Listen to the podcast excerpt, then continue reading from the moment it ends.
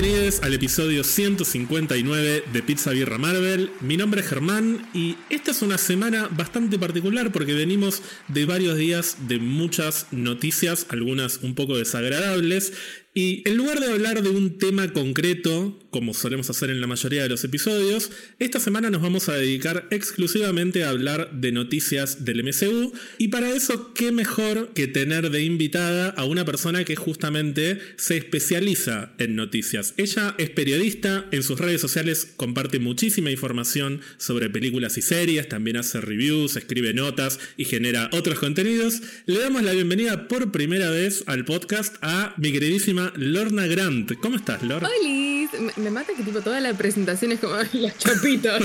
Creadora de contenido y periodista de los chapitos. Me encanta, me encanta. Creadora de contenidos. Un saludo a nuestra amiga Leti de Camino del Héroe que odia el, título de creador de contenidos. Ay, pero bueno, qué lindo. Oh my gosh, chicos. Es mi primera vez. Hola, me presentaron. Me siento muy bien estando acá. Qué lindo. No, no. Además, noticias de Marvel, noticias que Dios mío. Justo a mí me llamaste, justo para este capítulo. ¿Sabes lo que pasa? Que Ian está cada vez más al borde de la denuncia. Entonces hay algunos temas que yo siento que ya no los puedo hablar con él. Y por eso decidí traer una persona un poco más ubicada, un poco más ordenada. Vamos a ver cómo terminamos. Por ahí me termino arrepintiendo, pero creo que no. Creo que sos la persona indicada. Hacía mucho tiempo, además, que teníamos ganas de que estuvieras en Pizza Birra Marvel para hablar de algo. Había que encontrar el tema. Y bueno, el tema era el no tema, justamente. era hablar un poco de todo. y chusmerío, porque hay muchas noticias que son medio chusmerío. Así que, ya que es la primera vez que estás en Pizza Birra Marvel, lo primero que te quiero preguntar es, muy a nivel general, ¿qué relación tenés con el mundo de Marvel? Porque vos en tus redes hablas de todo, no hablas solamente de Marvel. Eso es algo que también me gusta porque nos va a permitir hablar de otras cosas también. Pero quiero saber cuánto te gustan las películas del MCU, cómo te sentís en este momento con el MCU, qué te parecieron las últimas películas y las series que tuvimos. Eh, sí, trato también de, si bien me gusta el 100% estar hablando de Marvel, si lo pudiera hacer de, tipo vivir de eso lo haría porque me fascina. Spoiler alert, no se puede. Te lo digo por experiencia propia. Pensalo de vuelta, Lord. Eh, no, creo que también está bueno esto de no solo presentarme al mundo como, che, hablo de esto, sino que, que la gente sepa que también está bueno expandir un poco los horizontes. Que es algo que nos suelen encasillar casi siempre a los que hablamos de Marvel. Y es como, ah, este habla solo de Marvel. bueno, sí, pero también me gustan otras cosas. O Star Wars. O Star Wars, claro, es eso, también hablo de Star Wars.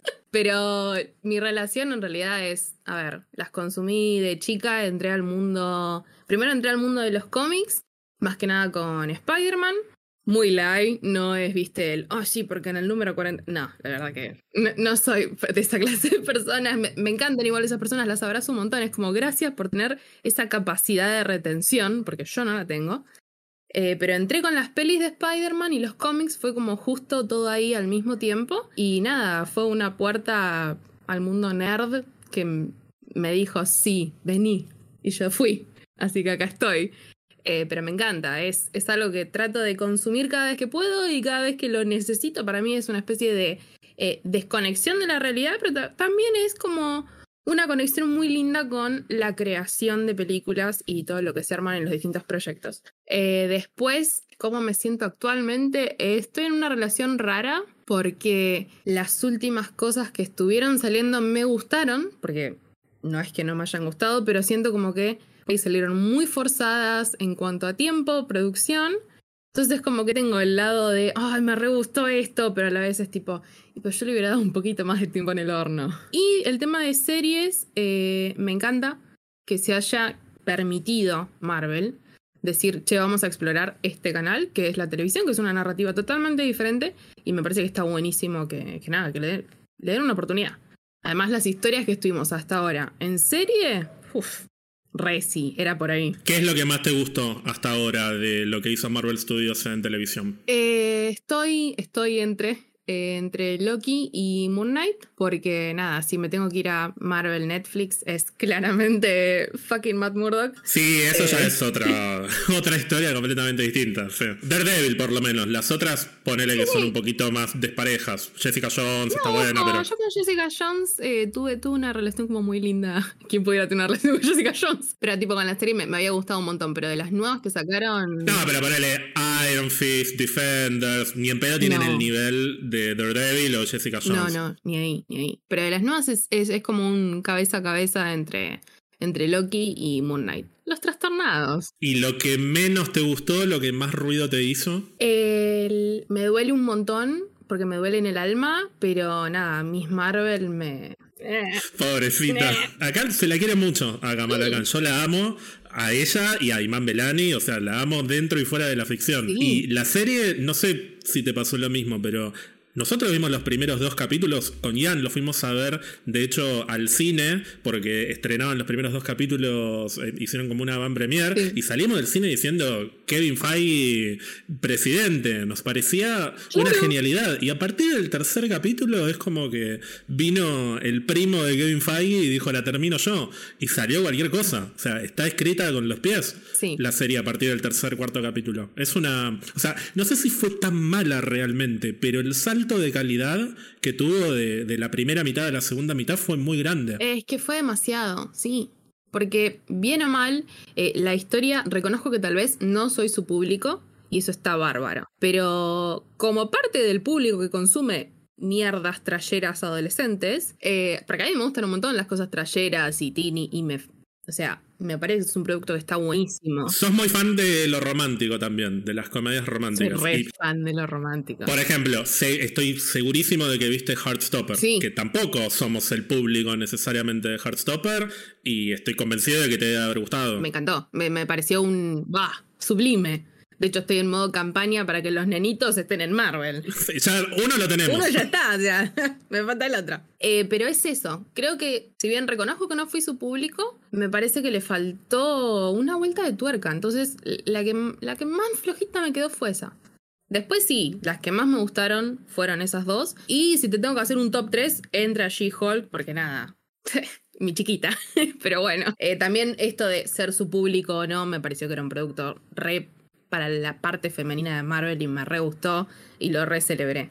Pero como producción en sí, qué buena onda y qué producción de la puta madre fueron, fueron esas dos. Loki con todo lo que tuvo y Moon Knight. Mirando un poquito más hacia lo que viene, las próximas dos producciones que tenemos son, por un lado, Guardianes de la Galaxia, que se estrena el jueves 4 de mayo, y en estos últimos días se confirmó por fin, después de ya no sé cuántos meses que están dando vuelta con cuándo llegará esta serie, se confirmó que Secret Invasion va a llegar a Disney Plus el 21 de junio. El miércoles 21 de junio empiezan a estrenarse los episodios, que van a ser seis en total.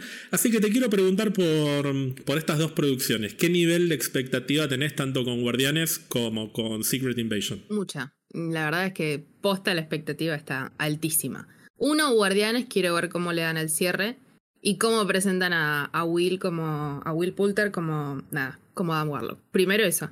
Tengo muchas ganas de ver cómo es que lo van a llevar adelante, porque en el trailer se ve muy piola. Entonces dije, bueno, a ver, ¿cómo, cómo me van a dar un cierre a este grupo de inadaptados? Eso me interesa un montón.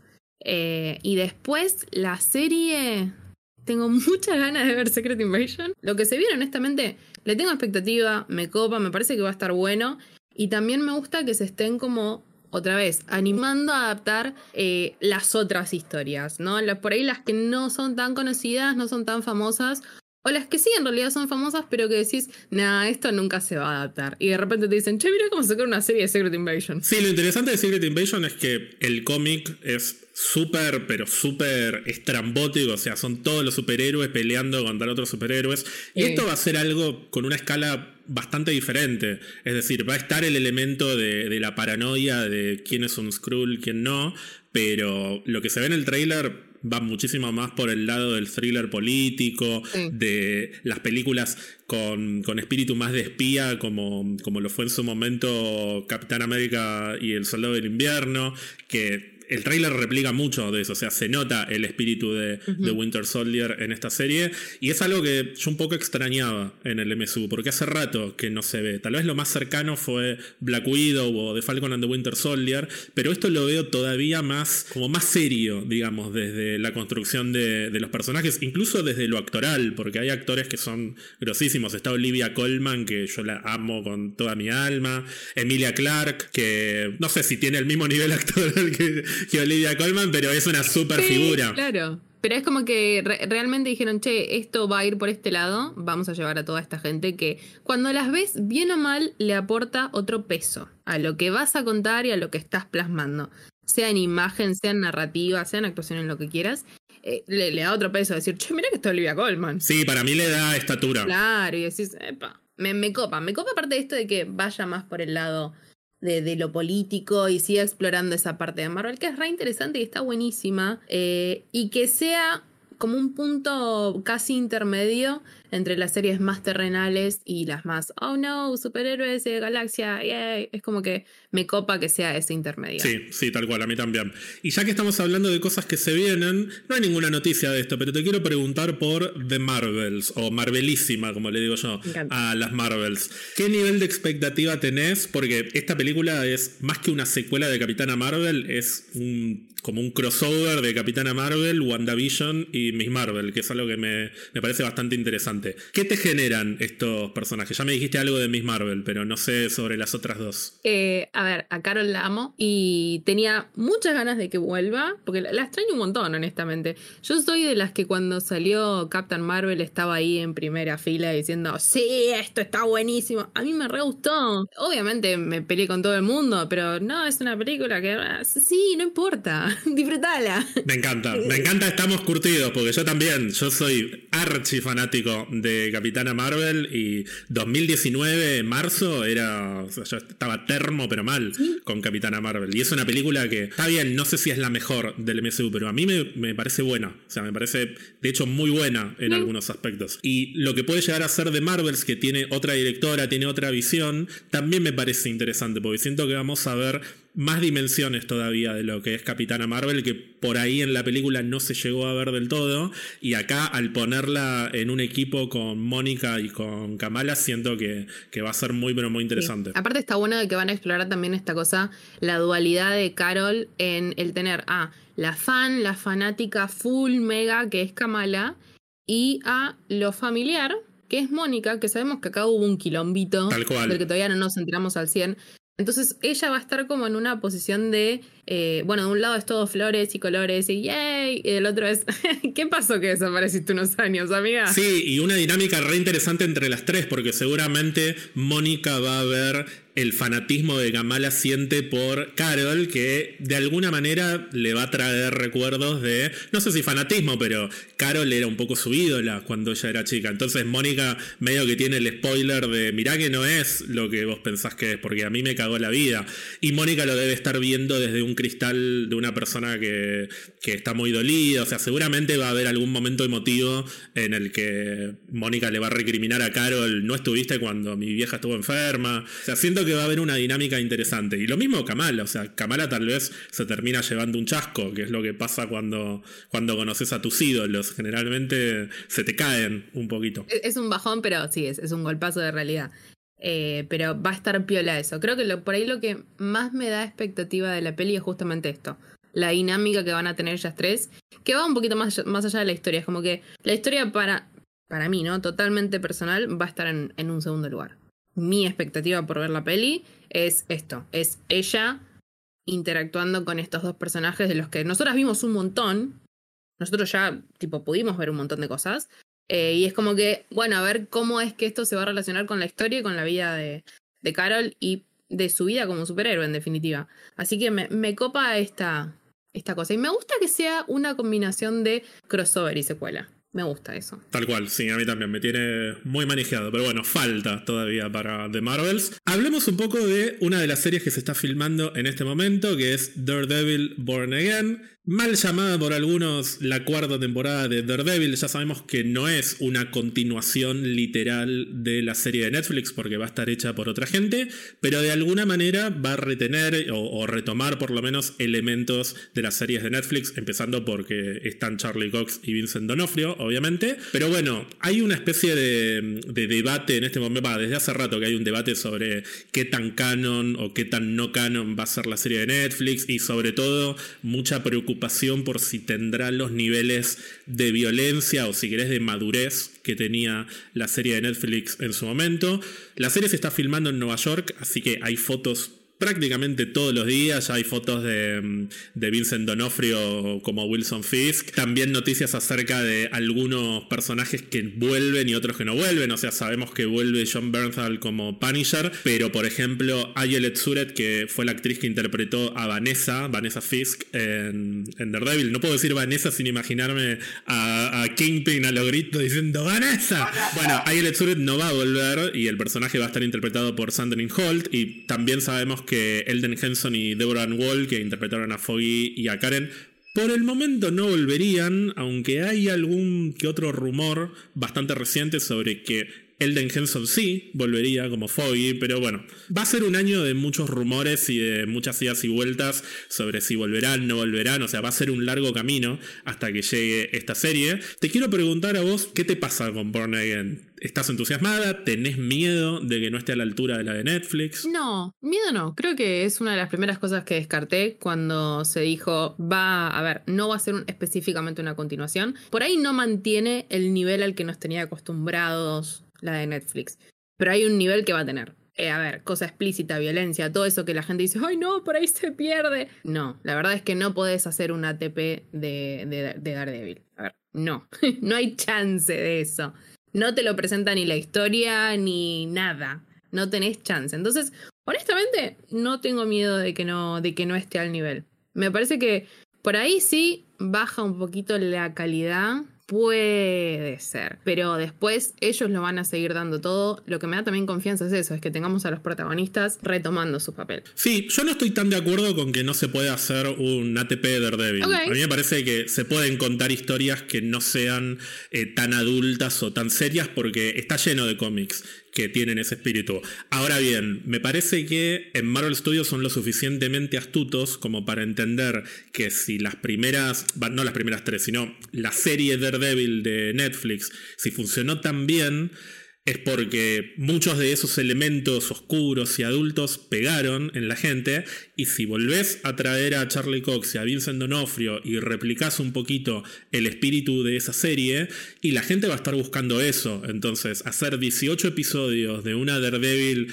que tenga más un espíritu tipo Loki, por decir algo. Lo, mismo lo que vimos por ahí en She-Hulk de, de él. O Hawkeye, si querés, Hawkeye que es lo más parecido en términos de, mm, de estilo de superhéroe, digamos, que es como más street level, más de la calle. Y bueno, de hecho estuvo Kingpin, pero ni en pedo Hawkeye tiene el nivel de crudeza o de adultez que, que tuvo la serie de Daredevil en su momento. Por más que puedas hacer algo de ese estilo, la gente va a estar buscando, o el público de la Daredevil de Netflix va a estar buscando eso, y lo que querés hacer es sumar gente, no espantarla. Así que yo creo que van a tratar de, de replicar lo más que se pueda, pero también hay que tener en cuenta que es otra serie. Y acá es como cuando, yo siempre digo que es como cuando en los cómics cambian los autores y sobre todo los dibujantes. Cuando cambia un dibujante, los personajes se empiezan a ver diferentes, hay otros estilos, hay, hasta tienen otras caras. Así que puede llegar a cambiar un poquito del espíritu o, del, nivel de crudeza, pero no creo que demasiado, porque si no se perderían una gran oportunidad. Aparte también está esto de, ya lo llamaste a, John, ya hizo una publicación. Tal cual. Que, hay ahí como que, bien o mal, lo queramos o no, eh, el chabón ahí lo que hizo fue decir un eh, mira que vuelvo y es esto.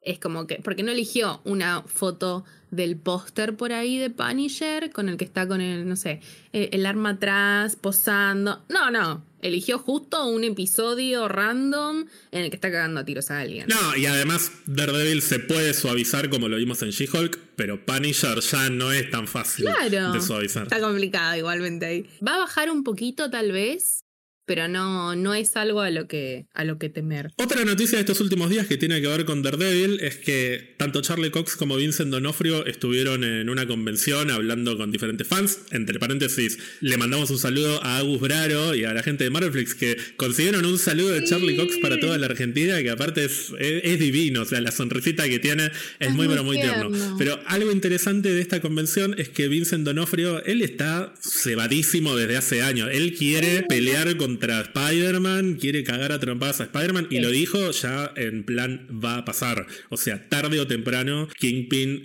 va a cagar a trompadas a Spider-Man, es más o menos lo que dijo Vincent Donofrio. Y me parecería muy interesante que Daredevil funcione como también como una especie de setup de lo que puede llegar a ser una Spider-Man 4.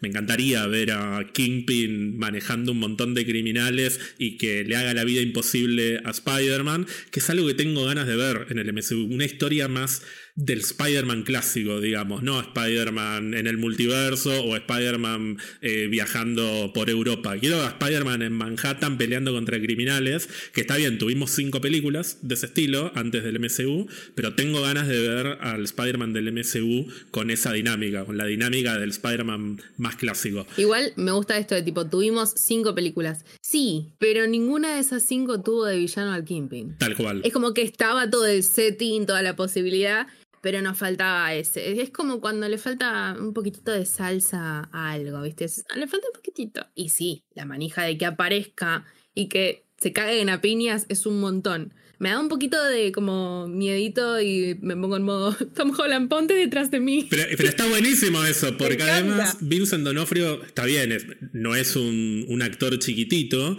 pero no es el Kingpin enorme, gigantesco que aparece, por ejemplo, en la versión animada en Into the Spider-Verse, que es un poco más caricaturesco, ¿no?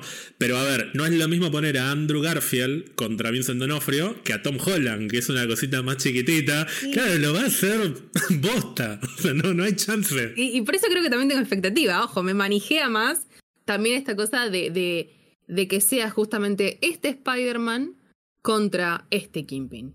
Entonces, como que eso también digo, uy, bueno, se viene, la voy a pasar mal, me encanta, está buenísimo. Así que sí, una re manija con esto, que ya lo confirmen para mañana. ¿Y te gustaría que Spider-Man 4 sea Spider-Man contra Kingpin? ¿O te gustaría que haya un como un mini assemble de Spider-Man y que venga Daredevil? Puede venir Kate Bishop también, que ya se cruzó con Kingpin. ¿Querés eh, algo más tipo equipo o un dúo? Por ahí solamente Spider-Man y Daredevil, o solo Spider-Man? No, quiero, quiero, honestamente, quiero que Spider-Man tenga su pelea solo otra vez. Es como que me encantó el tener a los tres Spidey juntos.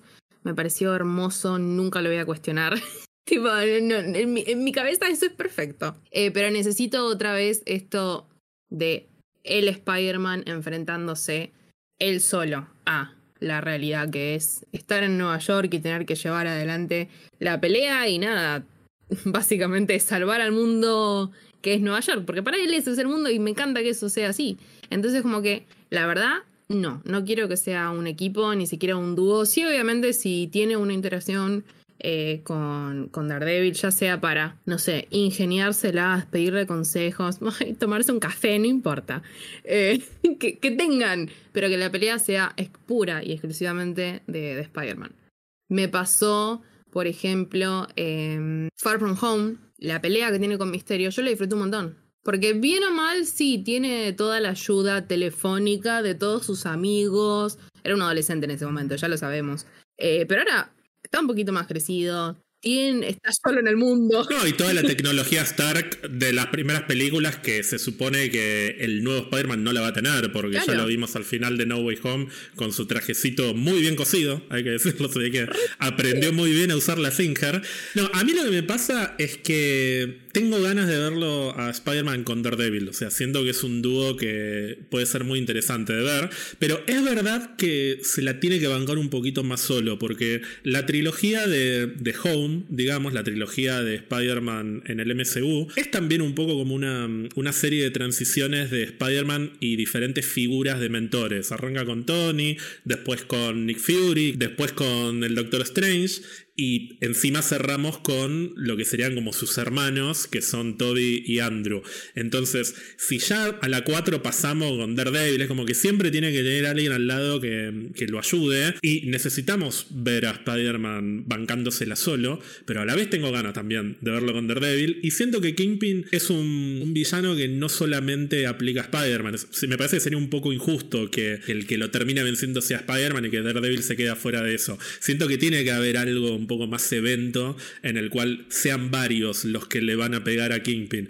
Así que tal vez me inclinaría más por un Kingpin villano con villanos secundarios y que aparezca no solamente en una sola película, por ahí que en la primera película esté Spider-Man solo, pero que Kingpin sobreviva y que siga, o sea, que no se termine acá su historia, y eventualmente que haya un evento de personajes callejeros que vayan todos contra Kingpin y contra muchos otros villanos. Ahí sí, eso me copa más. Es como que si no, eh, tuvimos la pelea de Matt con el Kingpin en su serie. En Hawkeye tuvimos a Kate Bishop contra Kingpin en su serie. Y es como, chicos, ¿y Spider-Man? ¿Cuándo se va a pelear Spider-Man? Es como que todos hasta ahora tuvieron tipo su chance y todavía Peter no la tuvo. Entonces es como que me falta eso, pero sí, después, si me los pones a todos en un evento, re sí. Sería aparte épico tenerlos a ellos juntos. Me parece que eso está buenísimo. Pero específicamente Spider-Man 4 eh, no, yo necesito que sea la peli de él y que él solo se, haga valer por sí mismo. Necesito que pueda. Que no pueda también, qué pena si no puede. Pero que está, necesito que, que realmente sea como el protagónico. Punto. Sí, que se note el crecimiento y la independencia del personaje, que es el lugar en el que quedó al final de No Way Home, justamente. Bueno, y pasando a otra producción que se está filmando desde hace algunas semanas, esta es una película que es Captain America New World Order, también conocida como Capitán América 4, que va a estar dirigida por Julius Ona y escrita por Malcolm Spellman y Dallan Muson, que los dos son escritores de The Falcon and the Winter Soldier. De hecho, Malcolm Spellman fue el escritor principal, así que un poco va a ser la continuación continuación de, Falcon and the Winter Soldier, pero también va a ser una especie de continuación o de reseteo del mundo de Hulk que estaba, o sea, parecía que había terminado. Ya con She-Hulk nos reintrodujeron a Abomination y algunos conceptos que tienen que ver con el mundo de Hulk. Y en esta película vamos a tener al general Ross, interpretado por mi amadísimo Harrison Ford.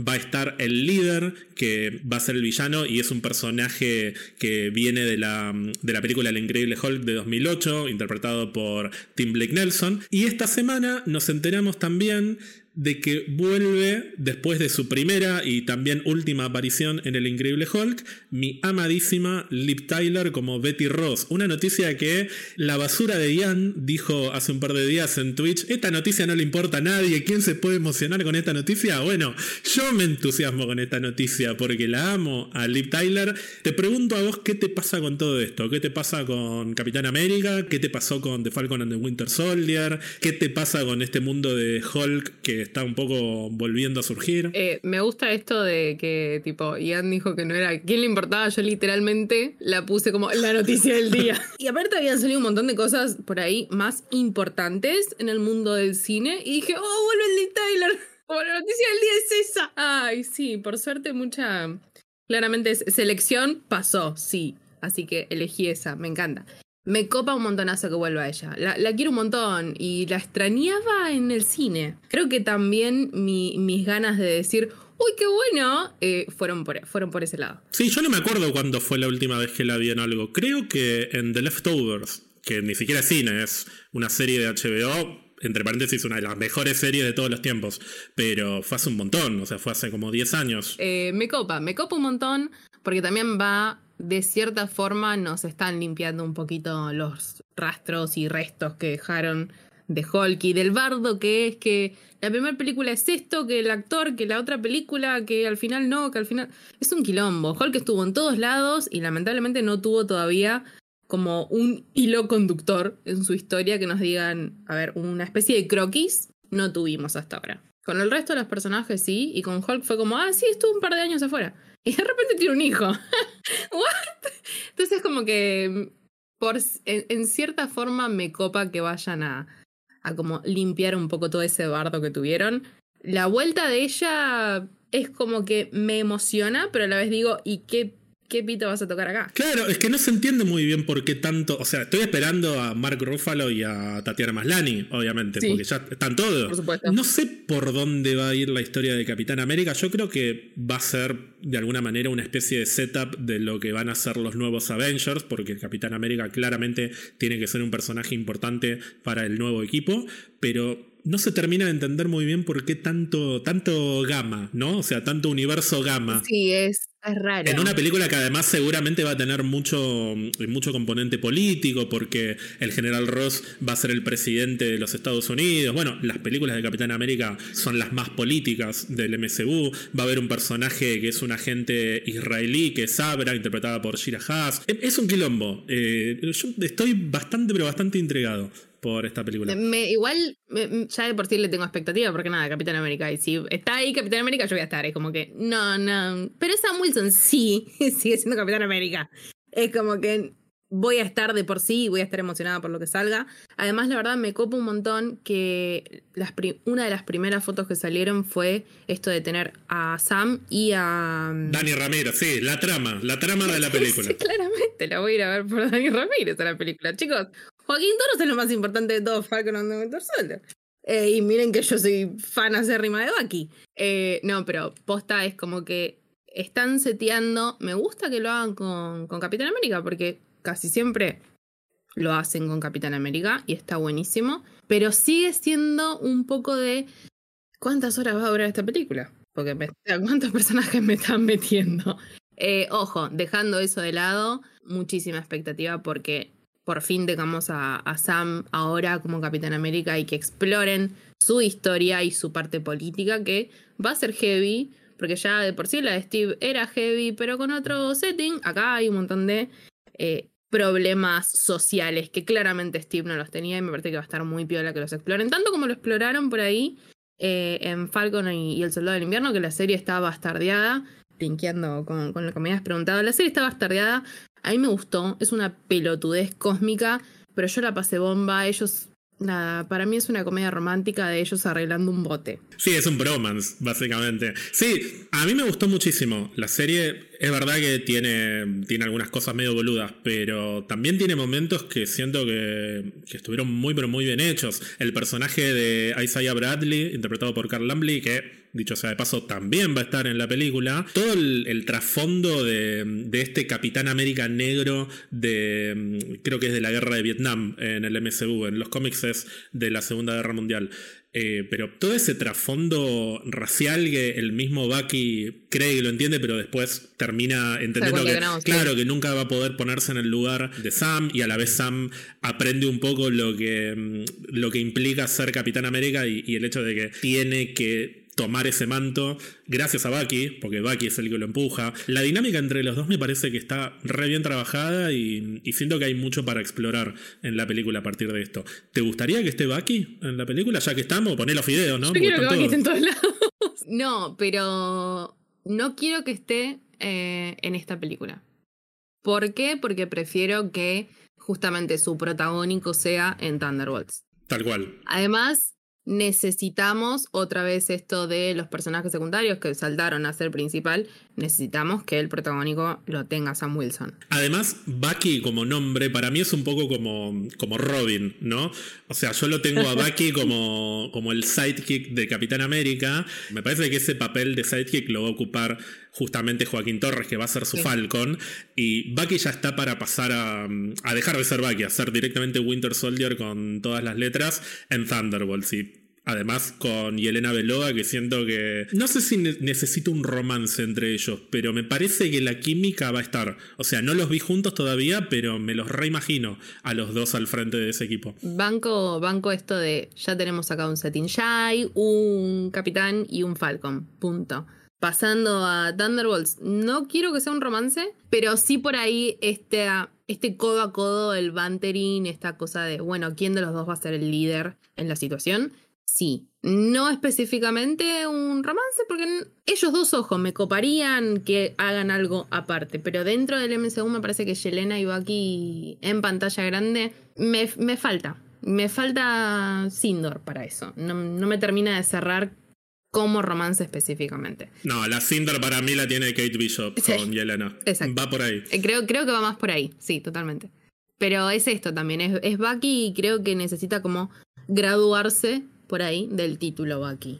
Sí agrego acá, ya que estamos mencionando personajes que aparezcan, pim pum pam. eh, si quieren poner, por ejemplo, a Bucky en Capitán América 4, que sea una escena postcrédito de él dejándole a, a y que tengamos por fin una mención al gato para Thunderbolts. Que sea como, "Ja, te vengo a dejar a mi gato, chao. Listo. Esa es toda la participación que quiero de Bucky en Capitán América 4.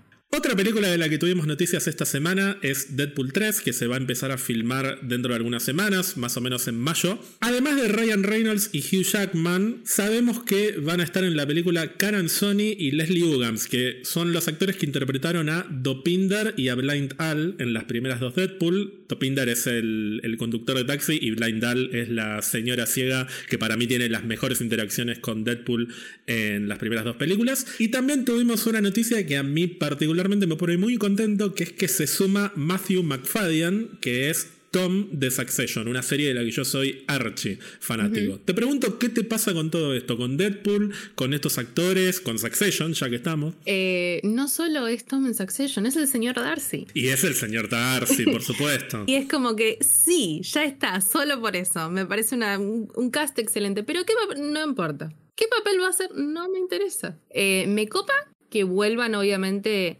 algunos personajes de las primeras. Me parece que está buenísimo que sigan con este hilo de seguimos en el universo de Deadpool. Eso me encanta. No sé qué, honestamente, no sé qué papel le pueden llegar a dar a, Matt. Estoy como. No. Porque viste que a veces cuando se castea a un actor, uno viene o se le, se, se le viene a la mente y dice, ah, sí, claro, podría ser de este. Acá estoy honestamente en cero, tipo, no, ni idea, no sé de quién va a ser, no se me ocurre. Eh, pero también está bueno eso a veces de, la sorpresa una vez que llegas al cine. Y mi relación con Deadpool es, cuando salió dije, ¿qué, qué carajos está pasando acá? ¿Por qué estamos adaptando a Deadpool? Y después como que le tengo un poquito de cariño. De hecho, tengo puesta una remera de Deadpool, chicos. Pero bueno, me gusta que hayan por fin cumplido este sueño de todos de decir, oh my gosh, Hugh Jackman como Wolverine con Deadpool.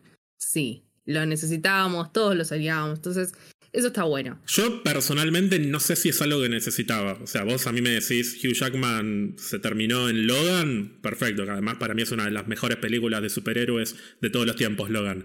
Ahora, que vuelva para Deadpool, re estoy, sobre todo si es algo multiversal. A mí me gustaría que la película sea lo más meta posible. Yo estoy soñando con una película de Deadpool riéndose de los ejecutivos de Fox y de Disney. Me gustaría algo que juegue con eso, o sea, que juegue con los diferentes universos de la manera más meta posible. Por eso tampoco sé si es muy importante saber a quién va a interpretar Matthew McFadden. No creo que interprete, o, o no sé si es necesario que interprete un personaje súper conocido. Puede, hasta puede ser de Tom de Succession, si quiere, o de Mr. Darcy. Quiero que sea un delirio esta película. Quiero que sea una comedia con la que nos caemos de risa. Hay muchos rumores sobre esto, o sea, hay rumores sobre que podría llegar a tener que ver justamente con lo multiversal, pero nada, yo me lo tomo, me lo tomo con pinzas hasta, hasta que lo veamos. Pero me gustaría que venga gente de Fox, me gustaría que vuelvan actores viejos y que se rían un poco de sí mismos, como lo hicieron en las primeras dos Deadpool. Es justamente el personaje, honestamente, de los que estuvimos hasta el momento, él sigue siendo el que se presta para que se dé esto. Y que sea una película que se ría de sí mismo y que mismo nos pongan a Deadpool viendo su primera película y digan, qué cagada, ¿qué es esto? ¿A quién se le ocurrió? Eh, es como que eso está, está dentro de su propio ser. Entonces me gustaría, me sirve, estoy para que hagan algo súper meta.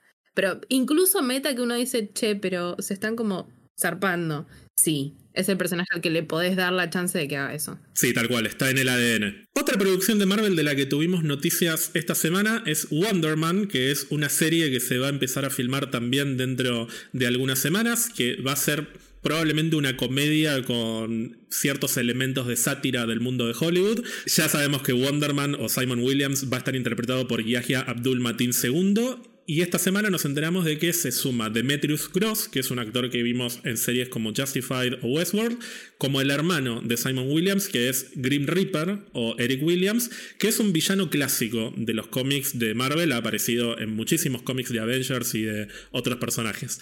Yo particularmente estoy súper cebado con Wonderman. O sea, la gente se ceba con Hugh Jackman, con los X-Men. Yo me cebo con estas cosas que son súper random y que vos decís, ¿qué se les cruzó por la cabeza a la hora de hacer Wonderman? Bueno, no sé, como es algo nuevo o distinto a lo que venimos viendo en el MCU, a mí me entusiasma. ¿Qué te pasa a vos con, con esta producción? No tengo por ahí eh, el bagaje en papel, porque me preguntas sobre Wonderman, estoy como, ¿who? Incluso para mí es muy random, eh, pero me gusta la idea, porque me copa esto de que sea justamente una sátira.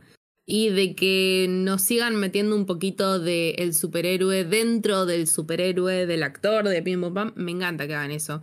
Tuvimos un vistazo en Eternals cuando vemos el setting de la producción y de que se está haciendo una película sobre los Eternals eso me copa un montón. Entonces es como que acá ver directamente una serie específicamente sobre esto me, me manijea un toque. Además de que nada, toda producción nueva yo voy a estar en modo a ver qué me vas a dar. Eh, pero esta es una de las que le, tengo, aparte, porque justamente esto, no quiero que me sorprenda porque honestamente no sé nada. Entonces estoy como, re sí, ¿qué me vas a dar? Me encanta, estoy. Bueno, pasemos ahora a las noticias un poco más del mundo real, concretamente el famoso despido de Victoria Alonso, ahora podemos decir con todas las letras que fue un despido, y podemos decir también que empezó la batalla entre Victoria Alonso y Mickey Mouse, o sea, Disney le declaró la guerra a la Argentina, a la República Argentina, estamos todos ahí con la bandera detrás de Victoria esperando los próximos pasos, o sea, esperando que hable la jefa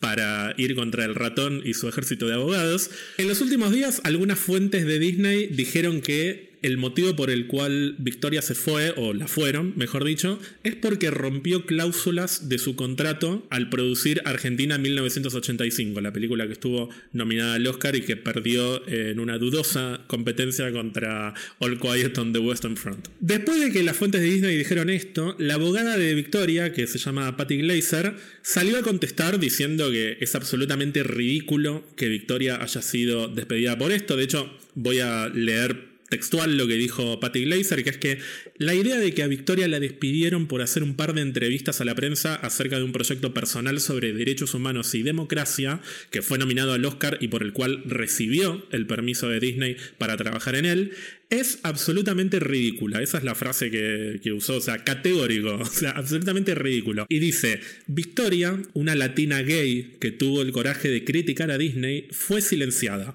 Y después la despidieron cuando se negó a hacer algo que creía que era reprensible o, castigable o, criticable. Disney y Marvel han tomado una muy mala decisión. O sea, esto me parece interesante porque también meten la bolsa a Marvel, no solamente Disney. Lo que está diciendo acá es Kevin Feige no me defendió, para mí. O sea, yo lo interpreto así. Han tomado una muy mala decisión que tendrá consecuencias serias hay mucho más sobre esta historia y Victoria la contará pronto en un foro o en otro, que tranquilamente podría ser Pizza Birra Marvel. Está invitada Victoria Alonso a venir a hacer su sesión de Visa Rap contra Kevin Feige y Mickey en este podcast. Otras dicen que esto es inexacto. Dicen que a mediados de 2021, cuando Victoria renegoció su contrato con Disney, la compañía se enteró de que iba a producir Argentina en 1985 para Amazon Studios, es decir, Victoria no les avisó, pero lo habló en el momento de renegociar el contrato. Lo que dicen es que tanto Alan Bergman, que sería uno del el copresidente de Disney, y Kevin Feige, que es el presidente de Marvel Studios, dicen que los dos se enojaron y que a los dos les cayó mal. Todo esto siempre anónimo, ¿no? Hay que ver qué es lo cierto, pero bueno, ya que la abogada mencionó a Disney y Marvel, no me parece que sea, mm, que sea mentira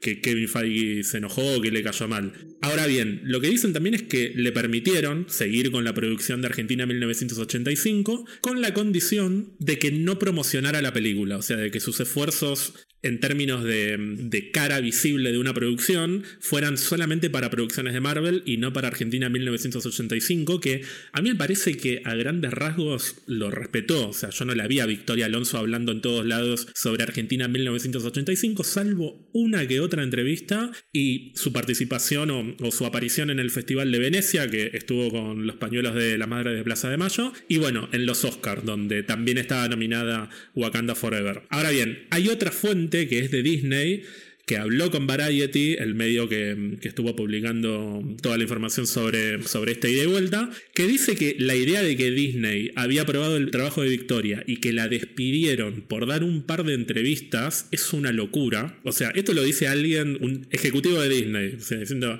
es una boludez. O sea, realmente nadie puede creer en su sano juicio que Victoria Alonso estuvo faltando con sus responsabilidades con Marvel por dar una entrevista o dos entrevistas en la que habla de una producción de Amazon Studios que no es que es The Voice, ponele, que tal vez podría llegar uno a pensar que puede ser una competencia de Marvel si sale, no sé, una serie de Marvel Studios y The Voice al mismo tiempo. O no es Shazam o una película de DC. Es una película que realmente no mueve, salvo la nominación al Oscar, la gran mayoría de la gente que consume Marvel, me atrevo a decir que no va a ver Argentina 1985 en su vida. Porque por ahí ni se enteró. Lo que ni se enteró. Eh, a menos que por ahí cuando, ah, sí, mira, esa es Argentina, ah, mira, dice Victoria Alonso.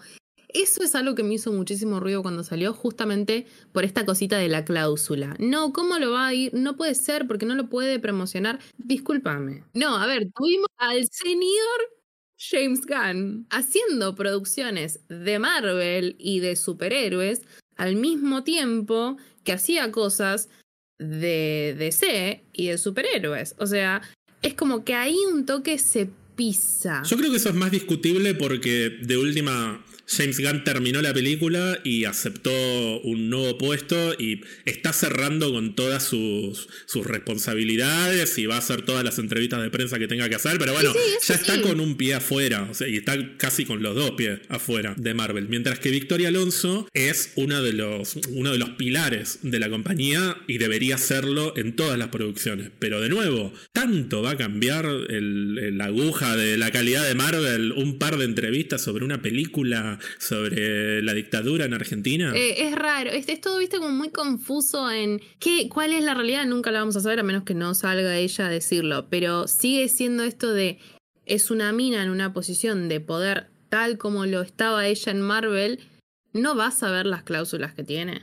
O explícitamente va a decir, no, mira, las voy a romper igual, porque nada, porque me pinto. Eh, no, es como que sigue siendo, viste, medio... Mm, concuerdo con ese ejecutivo que dijo es una idiotez. Me parece una boludez eso. Porque además, despedida terrible ejecutiva que fue Victoria Alonso de Marvel porque promocionó ah, Ah, es, shady. Sí, yo estoy cada vez más cerca de, creer que la tenían entre ceja y ceja desde hace rato. Victoria Alonso, como hablamos en el episodio anterior, ha sido a lo largo de, de muchos años una de las voces más fuertes sobre la inclusión y la diversidad en Marvel Studios y en Disney en general, y de hecho ha hablado mal del CEO anterior de Disney, de Bob Chapek, adelante de todo el mundo, y no la despidieron por eso, pero la despiden por hacer una entrevista sobre Argentina 1985. Es raro, o sea, me da la impresión de que estaban esperando a tener algún argumento por el cual digan, bueno, pero vos rompiste el contrato, así que bancátela, pero la podrían haber echado antes si hubiesen querido, y de hecho, otra de las, de las versiones que estuvieron circulando en estos últimos días tienen que ver con una supuesta negación de Victoria a hacer algo que es eso que menciona su abogada en ese comunicado, que dice que Disney le había pedido a, Victoria Alonso que hiciera algo que ella parecía, a ella le parecía que era reprensible, que según estas fuentes eso que habría pasado es que Disney le pidió a Victoria Alonso, o le habría pedido a Victoria Alonso, que eliminaran de algunas escenas de Ant-Man and the Wasp Quantum Mania una bandera LGBTIQ y que Victoria se habría negado porque había que eliminarlo para poder estrenar la película en Kuwait. Y Disney habría tomado la decisión de, bueno, no lo haces vos, lo hacemos nosotros por nuestra cuenta. O sea, se tuvo que meter Disney a ejecutar esa censura. Y que eso habría sido otro argumento como para poder decir, bueno, Victoria está incumpliendo con no solo su contrato, sino con sus obligaciones para con nosotros. Así que la echamos. Lo que me parece raro es que solamente por esto la rajen. O sea, la tienen que tener atragantada desde hace rato, eh, justamente por esto que estamos diciendo, que es el hecho de que Victoria ha sido muy, pero muy vocal respecto a cosas que a Disney le hacen ruido. Así que a mí me parece que necesitaban deshacerse de ella de alguna manera. También es cierto que todos los cuestionamientos que puede llegar a tener Marvel con respecto a los efectos visuales, al margen de la calidad de los efectos, pero es real que los empleados de efectos visuales trabajan en malas condiciones, que tienen un, eh, malos sueldos, que se han quejado a lo largo del tiempo. Y es cierto también que Victoria es la responsable porque era la, la presidenta de la división que se ocupa de eso. Pero bueno, también hay que tener en cuenta que si los trabajadores de efectos especiales no daban abasto con la cantidad de cosas que tenían que hacer, también era porque Disney le exigía a Marvel que sacara 5 películas y 10 series por año. Y ahora se supone que va a ir cambiando esto. Pero en los últimos años también Victoria habrá tenido que presionar y presionar y presionar para que todo el mundo se rompa el lomo sacando cosas hasta último momento, porque tenían que sacar todos los estrenos que Disney le pedía. Así que me parece injusto responsabilizar únicamente a Victoria Alonso por los problemas que puedan llegar a, tener con las empresas de efectos visuales. Yo creo que necesitaban cortar cabezas y a la, cabeza de Victoria la tenían ahí en mira desde hace un montón de tiempo. Es que de hecho empezaron, ahora no sé, salió hace poquito que están como sacando varias personas dentro del estudio. O sea, claramente el cortar cabezas estaba y lo necesitaban. La primera que vieron y que dijeron nos conviene, el, el dicho este de dos pájaros de un tiro, sí. Acá claramente les convenía. Además, esto de que siempre estuvo en bardo el, la inclusión, meter personajes más diversos. La, a ver, de hecho ella fue una de las primeras en estar, Promociona todas las películas porque es parte de su trabajo, obvio. Pero si nos ponemos a pensar, fue una de las primeras en estar ahí apoyando la idea de Eternals. Y cuando se surgió toda la crítica del beso gay, que ay no, pero chicos, no me vengan a joder. Ella fue una de las primeras en, estar ahí apoyando, compartiendo, subiendo. Es como que Marvel definitivamente, Marvel y Disney en realidad, eh, definitivamente necesitaban sacarla, sea por A o por B horrible, es re triste, es una cagada también pensándolo desde el lado laboral, de que hayan dejado sin laburo a una mina, eso es un bajón. Pero también está esto de los intereses de la industria acá claramente fueron muchísimo más fuertes. Y por más que hayamos tenido un montón de logros representativos gracias a ella y a su pushing, Marvel dijo, ah, hasta acá llegaste, amiga. Claramente fueron tipo las gotitas que rebalsaron el vaso y las que decidieron que iban a ser las causas públicas del despido, estas. No me borraste la bandera y encima, mira, esta cláusula no la respetaste. Pero para mí hay, hay además algo más atrás que Victoria lo contará en breve. Sí, a mí me intriga mucho saber si efectivamente Kevin Feige no la bancó, que es lo que me parece que pasó. Yo creo que Kevin Feige un poco se hizo el boludo y dijo, bueno, listo, ya fue. Si tiene que rodar una cabeza, que ruede la de Victoria. Porque además, Kevin Feige se lleva, o se llevaba por lo menos muy bien con el CEO actual de Disney, que es Bob Iger, que es el que se había ido en 2019-2020 y fue reemplazado por Chapek, que se llevaba pésimo con Kevin Feige. Kevin Feige tuvo una pésima relación con Bob Chapek y ahora que volvió Bob Iger, uno diría, bueno, va a volver a, a haber un poco de normalidad en la relación entre Marvel y Disney y una de las primeras cosas que pasan es que la echan a Victoria Alonso ¿Cómo puede ser que Kevin Feige no haya dicho nada o no haya hecho nada? Uno los ve a, ellos tan sonrientes siempre y capaz que a lo largo de todo este tiempo se llevaban como el orto y no lo sabemos. Capaz que Kevin Feige la tenía atragantada también a Victoria por motivos que no sabemos. También es cierto que, bueno, Kevin Feige no me parece una persona más en Marvel Studios. Me parece que él también ha sido de las figuras más importantes que hemos tenido para poder tener estas películas. Así que no quisiera que se vaya Kevin Feige y que quede Victoria. O sea, la verdad que los quiero a los dos. Pero evidentemente algo hay ahí, o sea, me parece que Kevin no la bancó en esta a Victoria. Y me encantaría, o sea, estoy esperando la sesión de Bizarrap de Victoria, porque cuando empiece a ventilar... Va a ser un bardo, va a ser un bardo eso, porque no, no hay chance de que alguien salga tipo ileso de, de esa charlita. Que, a ver, por un lado está buenísimo porque se van a seguir sacando los trapitos al sol de la industria, a ver cosas para arreglar pero a la vez es como, ah, lo pensás por ahí desde el lado, el chisme, decís, oh, no puede ser, pero el, pensándolo desde el lado, a ver, relaciones públicas, sociales de la industria, es, es un garrón. Es un garrón que tal empresa haya decidido dejar ir a Victoria Alonso. Es un montón. Sí, y justo Victoria Alonso, que era tan, tan importante para la diversidad e inclusión. O sea, no era solamente una persona responsable de producción. Las ideas y las opiniones de Victoria han sido importantes para películas como Eternals, como dijiste vos, o como Capitana Marvel y muchas otras que podríamos tener en el futuro. O sea, de Marvels, por ejemplo. Pero bueno, también es cierto lo que dijiste de que Disney está cortando cabezas a lo loco. De hecho, hay 7.000 empleados que van a ser despedidos o que están siendo despedidos, entre ellos Victoria pero no creo que Victoria vaya a tener problemas económicos en el futuro. De hecho, estoy esperando la noticia de que James Gunn la fue a buscar y le dijo, venite para DC, amiga. Venite para DC. Y si no, hará algo con Axel Kuchevaski sola. O sea, veremos. O sea, yo estoy seguro de que Victoria tiene, tiene futuro asegurado porque es una de las tres productoras mujeres más importantes de Hollywood. Pero la cabeza que también rodó en estos últimos días fue la de Ike Perlmutter, que era o fue el presidente de Marvel Entertainment a lo largo de muchos años. Marvel Entertainment era, o sea, se había convertido en una división ya vetusta dentro de lo que es Marvel, entonces Disney aprovechó, cerró todo y le dijeron a Pearl Matter que se fuera a su casa que no estaba haciendo nada realmente. O sea, era un tipo que estaba ocupando una silla más por trayectoria que por otra cosa. Este sí que me encanta que se haya ido, que no vuelva nunca más, porque es justamente el que le puso en su momento todas las trabas a Kevin Feige para que contara historias diversas. O sea, es el que, el que de hecho casi Kevin Feige renuncia a Marvel Studios más o menos en 2014 por este tipo. Y no se fue porque Disney se metió y empezó justamente a responderle a Bob Iger, que es el, que se convirtió en su aliado principal dentro de Disney y el que tampoco hizo nada para evitar que Victoria se fuera. Así que nada, veremos cómo sigue el, el, Succession de Marvel Studios, digamos, porque es un poco eso. O sea, como me encantaría ver el detrás de escena de, de todo esto. Resto y resto y para que salga. Saca un libro. Victoria saca un libro. Contalo. Primero hace una sesión con el Visa. Y que venga Pizza Birra Marvel. Claro, haces una sesión con el Visa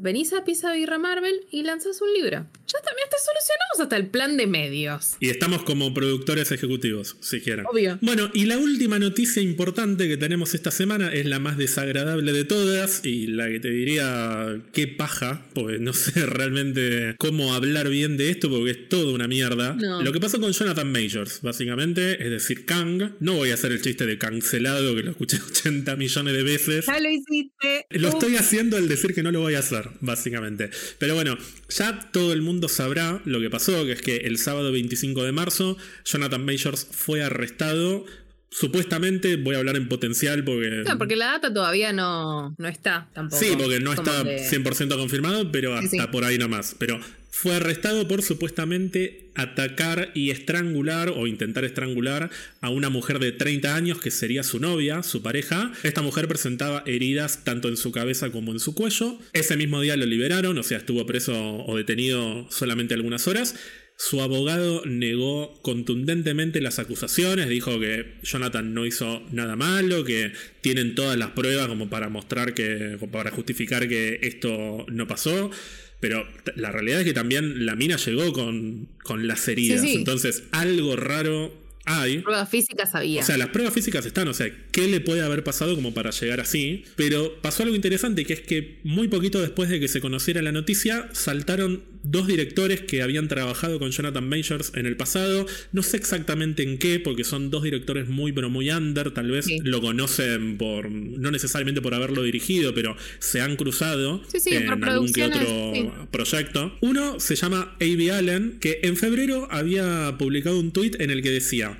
Hay un actor relativamente nuevo en la escena por el cual Twitter está enamoradísimo, recordemos que es el momento justo de Ant-Man and the Wasp Quantum Mania, y dice que en realidad es un ser humano cruel y abusivo, tanto en su vida profesional como personal. Esto fue en febrero. Después de que se conoció la noticia del arresto, un usuario retuiteó este tweet y dijo, ahora sabemos de quién hablaba. Y el, director medio que lo confirmó. O sea, contestó con un ding, ding, ding, que sería como, como las campanitas de, que diste en, el clavo, diste en lo correcto. Y dice que no quiere dar más detalles porque no quiere exponer a la gente que fue víctima de estos comportamientos que él denuncia. Y por otro lado, otro director, que este es un director de Broadway, que se llama Tim Nicolai, dijo que hay mucha gente de la comunidad de Nueva York que conoce a Jonathan Majors desde hace años y dijo directamente, es un sociópata y un abusador. Y así es como prácticamente todo el mundo se refiere a él. Dice que es una pena que hayan tardado tanto en denunciarlo y agregó lo mismo que dijo Eddie Allen, que es que él no pudo hacerlo antes porque él no fue una víctima directa de él, que conoce a gente que fue víctima y bueno, para que se lleven a cabo esas denuncias, la víctima tiene que denunciarlo porque uno no puede salir a exponer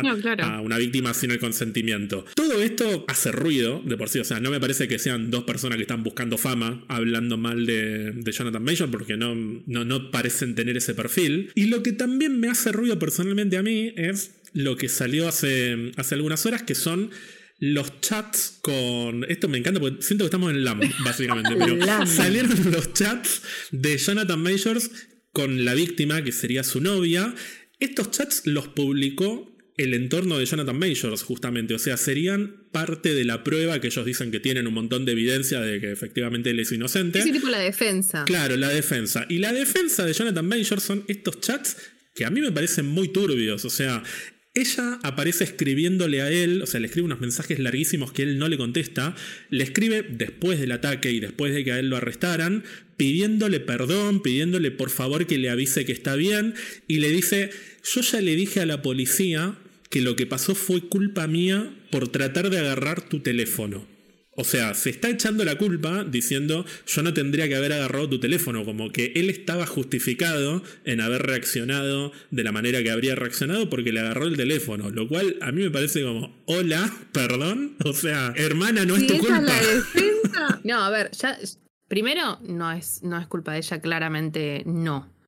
Eh, segundo, hay una actitud ahí de, de, a ver, una relación puede llegar a ser o no, porque estamos hablando en potencial, porque todavía no tenemos tipo la info súper concreta que haya. Sí, y es, es muy desagradable andar especulando sobre si fue golpeada, no fue golpeada, o sea, es horrible. o sea, que la justicia decida, pero eh, todo lo que estamos viendo. hay un tema ahí que sabemos que forma parte de, de esta clase de, de relaciones. Sí. Y después esto de que justamente lo publiquen como defensa te hace un montón de ruido. Decís, chicos, no, hay alguien, a ver, me voy a poner en modo meme, pero no hay alguien que les diga no da. No, no están, están leyendo lo mismo que nosotros. Es como que sí es, para mí lo están incriminando más. Es, la verdad es una situación de mierda, horrible. Encima todas las, todas las notas y los detallecitos que van saliendo son cada vez peor. Marvel, basta, estás recurso de este año. El tema es qué va a pasar en el futuro. O sea, la verdad es que las películas son secundarias al lado de, no, por lo que es la, vida de una persona, pero por suerte no pasó nada más grave de lo que pasó. O sea, podría haber sido peor si efectivamente él es el culpable. Pero a mí me da la impresión, por lo que estamos viendo, de que esto es un poco irremontable. O sea, no, no, no tiene la pinta de ser un caso Johnny Depp, Amber, viste, que de última. a mí también me da mucha paja todo el el show que se armó alrededor de los dos, el Team Johnny Depp, Team Amber, o sea, me parece toda una mierda. Además te mediatizó, se, daba. Y se, recontra mediatizó. Esto me parece que con lo que vimos no encaja ni en pedo con el perfil de Disney tan familiar y tan pulcro y que de hecho a Johnny Depp también le cortaron la soga en su momento con Piratas del Caribe cuando pasó su show. Así que si pasó con Johnny Depp, me parece que en este caso no tiene mucho futuro tampoco Jonathan Majors. y yo, además pensemos en el multiverso. Sí, a mí no me importa tanto. O sea, yo. No, no, me refiero a tipo, además, y lo vamos a cortar, justamente me refiero a tipo pensando en modo yo compañía. Si encima voy a cortar a alguien y además tengo la herramienta multiverso, olvídate, no la pienso ni, ni dos veces. Sí, pero aunque no tuvieras la herramienta del multiverso, a mí particularmente los recasts, cuando son por estas cosas, no me importan. Y si el día de mañana tienen que recastear, no voy a acusar a nadie, pero si pasara con Benedict Cumberbatch, por decir un nombre cualquiera, que lo recasteen, no me importa. Me parece tan tan, tan choto cuando pasan estas cosas, ni hablar cuando hablamos de abuso y, cosas que son todavía peores. Pero a mí no me. O sea, yo si estuviera en Marvel Studio, que no, claramente no lo estoy, no me temblaría la mano y diría, listo, que venga otro actor, no me importa. Si quieren hacer reshoots en Loki y que no esté en Loki, tampoco me importa. Hasta que, obviamente, no van a hacer nada hasta que no salgan todas las daditas, porque de hecho creo que fue una de las últimas que publicó Variety al final, la declaración de la policía es justamente esta de, es una investigación en proceso, por lo tanto no vamos a dar más info, bla, bla, bla. Entonces, hasta que no esté todo completo el caso, Marvel no va a decir ni A. Sí, yo ya iría buscando otro actor. iría preparando el telegrama. Pero bueno, esas han sido las principales noticias que hemos tenido de Marvel en estos últimos días. No quiero dejar de mencionar, porque simplemente por cholulaje, el quilombo entre Zachary Levy y, y Dwayne Johnson, que es otro universo. Pero la pelea de Shazam y Black Adam que se dio detrás de escena, que, que me encantó. Y ya que estamos Zachary Levy, que está como desesperado que la gente vaya a ver Shazam, Furia de los Dioses también habló medio mal de Kevin Feige en estos últimos días. Dijo que. Le pintó, tal vez mucha gente no se acuerda, pero Shazam en algún momento estuvo en el MCU como Fandral, uno de los tres guerreros amigos de Thor, en la segunda y la tercera, en Dark World y Ragnarok, reemplazando a Josh Dallas que había estado en la primera. Y él dijo en estos días que Kevin Feige le había prometido supuestamente que Fandral y los tres guerreros en realidad iban a tener un papel más importante, cosa que sabemos que no pasó. Y nada, está tirando dardo para todos lados, está desesperado porque la gente vaya a ver Shazam. Me parece que se terminó Shazam en el universo de DC. No le veo mucho futuro realmente en el nuevo universo de James Gunn. ¿Qué te pasa vos con, con el mundo de DC de James Gunn que se está armando y con estos puteríos? Eh, eh, uno, el puterío este de, de, de Zack Levi diciendo, no, porque pasó esto y pasó esto, y metiéndote entre medio de todo este llanto, vayan a ver Shazam. Me encanta. La estoy reviviendo. Uno, porque honestamente a mí me gusta él, me gusta cómo actúa aparte. Sé que eh, hay mucha gente que no lo tolera, todo, a mí me copa él. Pero está este puterío que se armó y encima después él saliendo a decir, no, pero yo nunca hablé mal de nadie. Estás como hermano, dale. Y hiciste como cuatro vivos, no jodas. No, y pasó algo muy interesante, que es que editaron uno de sus videos para que pareciera que estaba hablando mal de John Wick, que no habló mal de John Wick realmente, pero tiró como un vengan a ver Shazam, además de John Wick. Y Anson Mount, que es el actor que interpretó a Black Bolt tanto en la serie de Inhumans como en Doctor Strange in the Multiverse of Madness, lo retuiteó y puso una foto de Black Bolt haciendo la señal de silencio con el dedito, como diciendo, no digas boludeces, me encanta. O sea, es intrusos en el espectáculo. Sí, totalmente. Edición Marvel, edición Marvel DC. Concuerdo con esto de que, chao, no hay más Sam. Creo que también va por ahí la angustia, digámosle. De, de Levi, tratando de, captar todo lo que pueda, tipo los trapitos y todas las sogas eh, que tenga. Creo que también va por ese lado.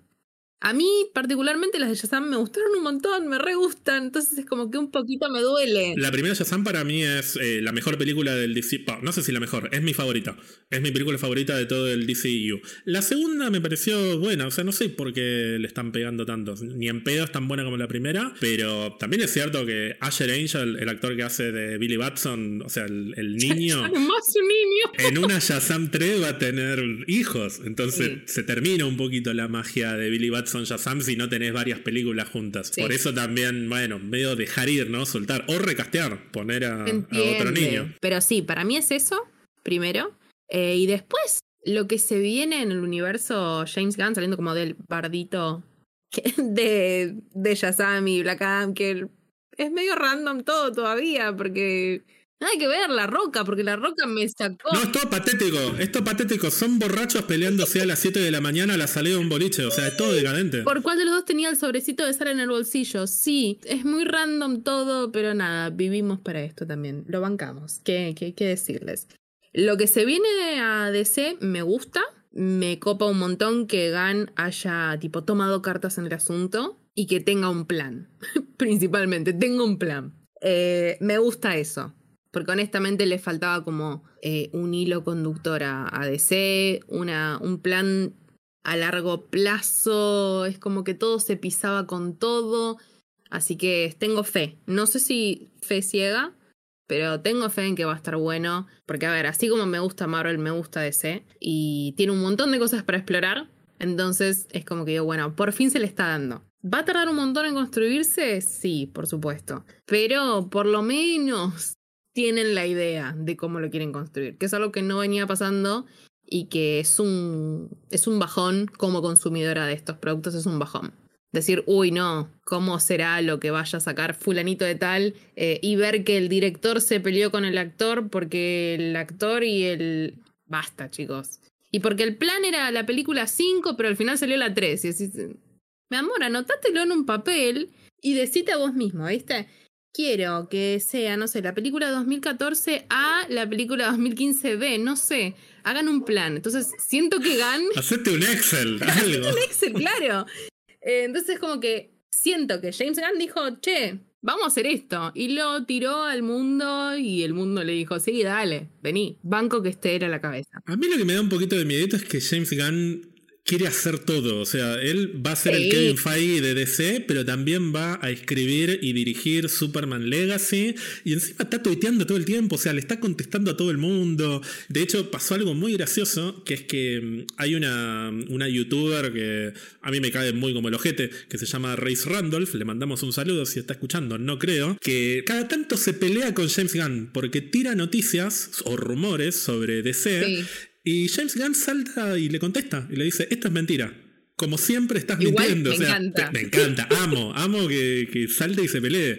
Y pasó en estos últimos días que dijo que tenía la fuente 100% segura de que estaban casteando a Superman ya para Superman Legacy. Y James Gunn la retuiteó y puso mayúscula falso. Y Grace Randolph le contestó diciendo, es mentira que es falso, mi fuente dice que es Logan Lerman, que es el actor de Percy Jackson. Y James Gunn le contesta, no sé quién es Logan Lerman. Es armó un quilombo porque la gente dice, ¿cómo no sabe quién es Logan Lerman? Y tuvo que salir James Gunn a decir, no me acuerdo los nombres de los actores, como, señor, vaya a, organizar su universo de DC, deje de pelearse con gente en Twitter, pero me encanta, o sea, me encanta porque me da vida James Gunn peleándose con gente en Twitter. pocos directores se ponen en el pantalón de pelea, ojo.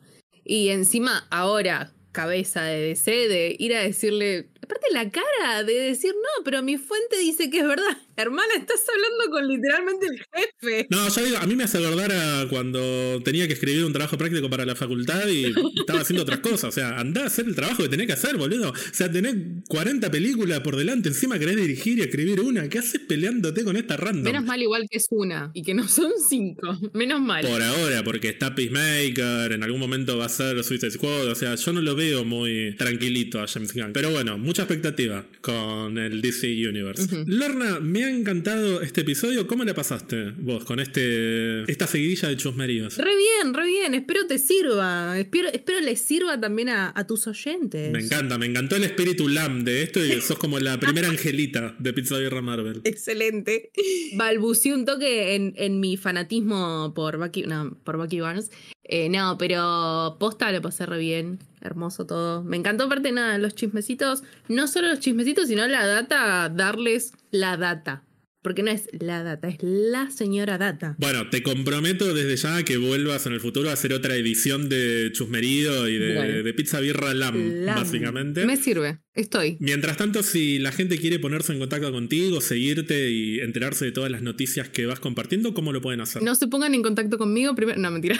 la más copada del mundo era Lorna. No, me pueden seguir en Twitter, Instagram, eh, TikTok Sí, TikTok también, chicos. Eh, como arroba Jereislor con H al principio, no con G sería Lord, pero nada, si lo decís así, mucha gente dice ¿cómo? Así que Lord, H al principio. Sí, una condición fundamental de Pizza Guerra Marvel es que la gente que viene siempre tiene problemas para explicar sus usuarios de Instagram, con B larga, con no Pasa eso, aparte de Instagram, viste que por ahí te dice poner un guion bajo, poner una... No quiero un guion bajo, me cortás toda la, la idea. Es lo que me pasó a mí, lo que me pasó a mí que tengo que meter guion bajo por cualquier lado. Claro, entonces nada, me encuentran así, como había dicho Ger, noticias, reseñas, todo lo que se me pinte. Cuando es época Marvel series, hago cosplay barato con lo que haya en casa porque me pinta, también. Así que estoy ahí, vayan, chusmen, síganme y hagan todo eso. Así que estoy ahí, me encuentran, se informan y hay veces que subo mi carita. Así que esos, esos son mis kiosquitos. Y a mí pueden seguirme justamente en Instagram y Twitter en ger-alonso-bajo. Yo tuve que meter guion bajo por todos lados porque había 89 mil millones de personas con mi nombre. Así que a mí no me quedó otra. No tengo tanto, tanto ingenio como vos para hacerme usuarios en Instagram. Pero bueno, una vez más, muchas gracias por haber venido. Me encantó este episodio y que se repita pronto. Estoy, estoy para eso. Muchas gracias por la invitación. Le pasé re lindo. Y a todos ustedes les mandamos un beso enorme y nos vemos en el próximo episodio. Bye.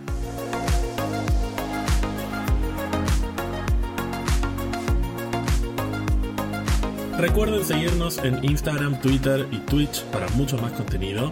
Si nos quieren regalar algún cafecito, lo pueden hacer en cafecito.app barra marvel. También pueden unirse a nuestra comunidad de Discord entrando a pizzabirramarvel.com y haciendo clic en el botón Discord. Y recuerden suscribirse a Spotify o a la plataforma que utilicen para escucharnos, así no se pierdan de ningún episodio.